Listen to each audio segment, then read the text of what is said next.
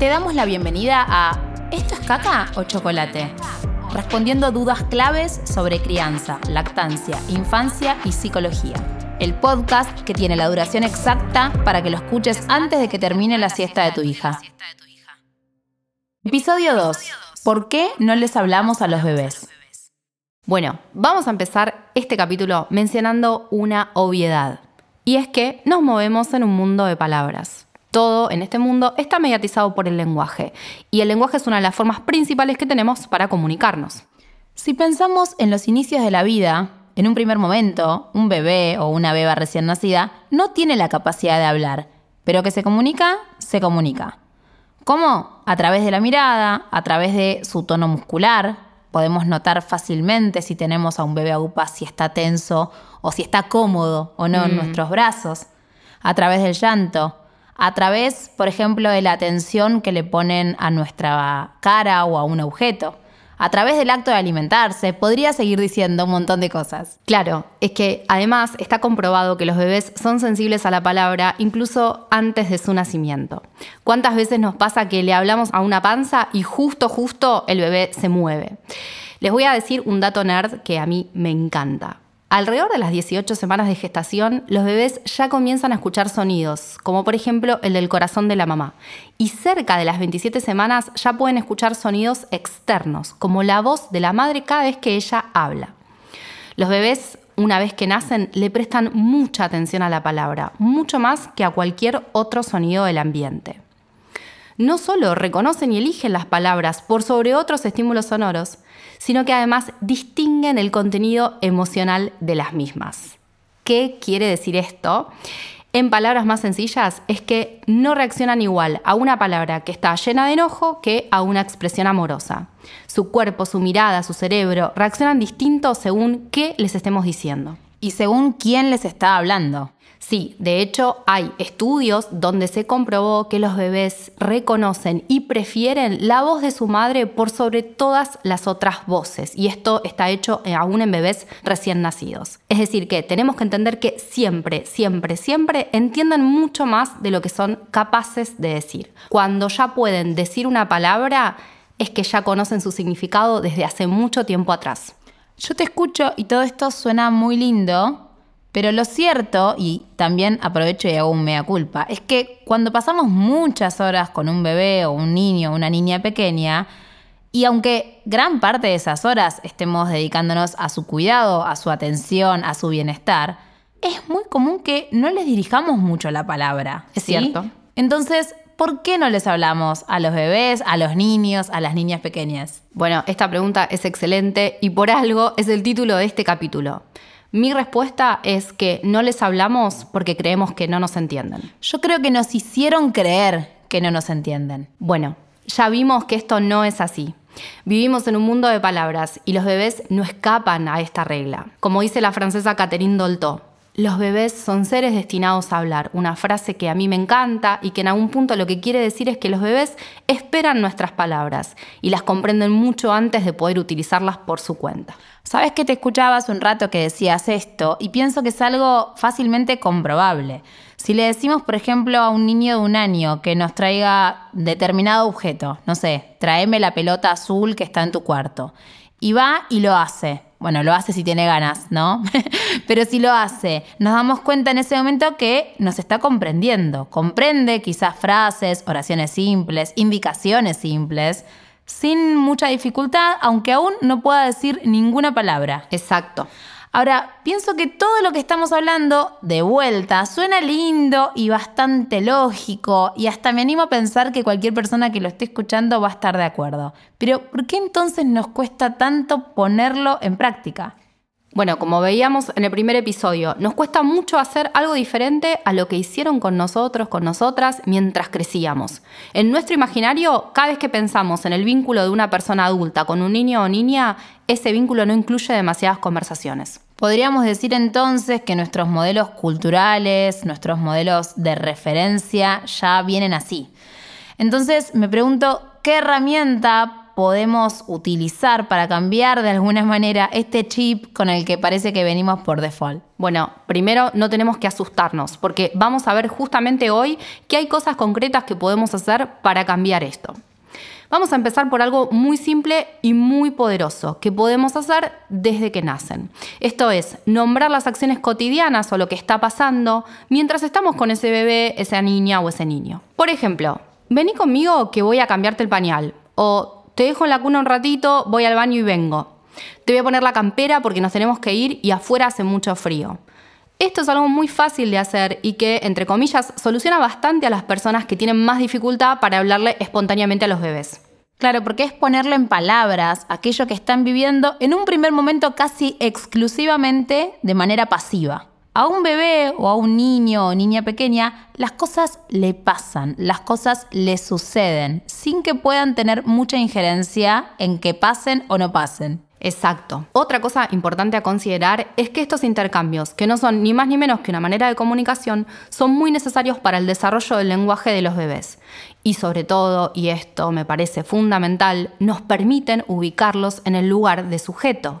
Es decir, que dejamos de hablar del bebé como un objeto al cual, por ejemplo, movemos de un lado a otro. Vení, tráelo, agárralo, llévalo. Podríamos estar hablando de un objeto tranquilamente y son expresiones que usamos a diario, sobre todo con bebés. Este chip del que nos veníamos hablando es tan poderoso que es increíble que tengamos que recordarnos una y otra vez que los bebés son personas y que como tales esperan de nosotros que les hablemos.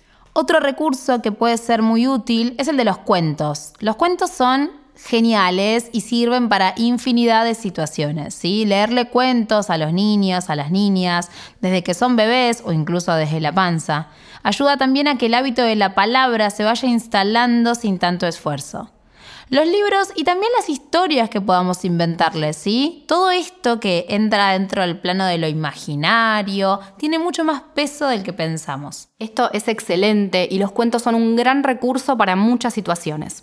Otro punto importante a revisar, y digo revisar porque esto es algo que seguramente hicimos o hacemos seguido, nuestra intención acá nunca es juzgar a nadie, es el de hablar de niños y niñas con otras personas como si no estuvieran escuchándonos. Sí, suele ser muy común, incluso cuando queremos contar algo divertido que sin darnos cuenta puede hasta avergonzarlos. Sí, exactamente. Es común que contemos cosas que incluso los exponen, que forman parte de su intimidad y los contamos así como de una manera muy divertida.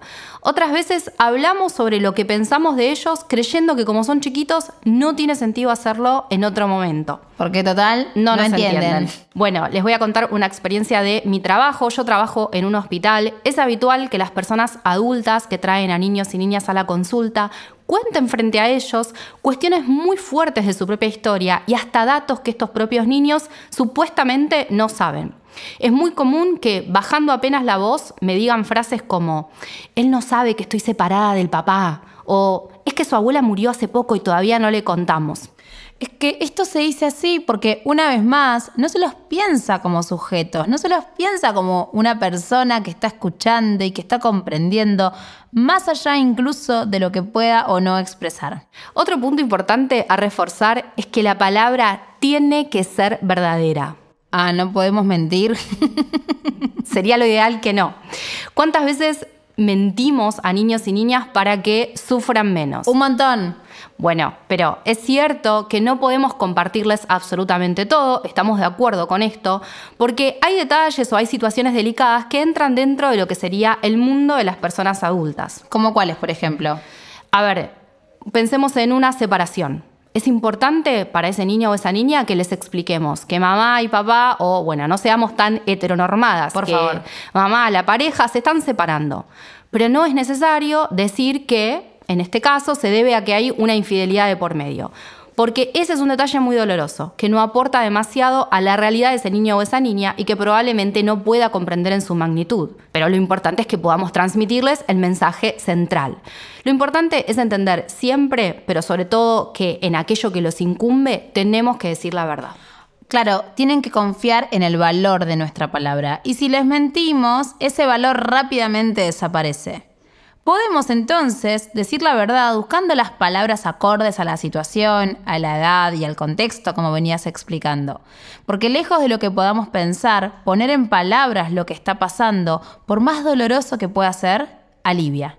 Otra cosa que tenemos que hacer es ponerle palabras a las emociones. De las emociones podemos hablar mucho y lo vamos a hacer, es por esto que tienen su propio episodio. Pero en lo que vamos a hacer énfasis hoy es en la importancia de nombrarlas. Nombrar las propias, las ajenas, las de ese niño o niña. Por ejemplo, decir te enojaste, o me puse triste, o mira, esa nena está asustada. Esa es la base de la educación emocional. Bueno, pensemos ahora en la palabra, pero desde el otro lado, desde el lado del niño o de la niña. Y esta pregunta que aparece siempre en las consultas y que aparece siempre en toda ocasión que hablamos con una madre, un padre, ¿Cómo hago para que mi hijo o mi hija me hable y me cuente cosas? Bueno, a ver si llegando al final del episodio pueden suponer la respuesta. Hablándoles primero. El hábito de contarnos las cosas que nos pasan, que sentimos, nuestros miedos o alegrías, es un hábito que se construye. Piensen que por lo general solamente nos centramos en hacerles preguntas. ¿Cómo te fue? ¿A qué jugaste en el jardín? ¿Cómo te portaste? Ni hablar de todo lo que encierra ese supuesto portarse bien, que ya lo vamos a ver en otro episodio. Pero sí, quizás cambiamos el eje y pasamos a contarles algo nosotros mismos, que esto suele ser mucho más útil para que luego les nazca el deseo de compartir algo de manera espontánea. Es decir, que dejamos de interrogar para pasar a armar un diálogo entre dos personas. Realmente es algo muy efectivo. Bueno, resumiendo un poco este episodio, podemos decir que hablarle a bebés, a niños, a niñas, es una forma de ubicarlos en el lugar que les corresponde el de sujetos. Sujetos que aún no hablan o no lo hacen como una persona adulta, pero que están inmersos en un mundo de palabras, en un mundo de comunicación.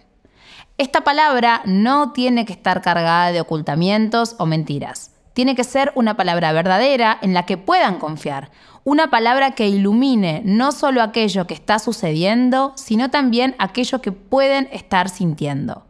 Así, poco a poco, podrán comprender mejor un mundo que se les presenta caótico de entrada. Bueno, me encantó tu reflexión, tu cierre, pero a mí como psicóloga me gusta terminar el episodio con, aunque sea alguna pregunta. Más preguntas y menos respuestas cerradas, ¿no? Exactamente. Bueno, entonces, ¿qué nos podemos preguntar? ¿Cómo podemos aplicar todo esto que estuvimos hablando hoy en nuestro vínculo cotidiano con niños y niñas? ¿Los estemos criando o no?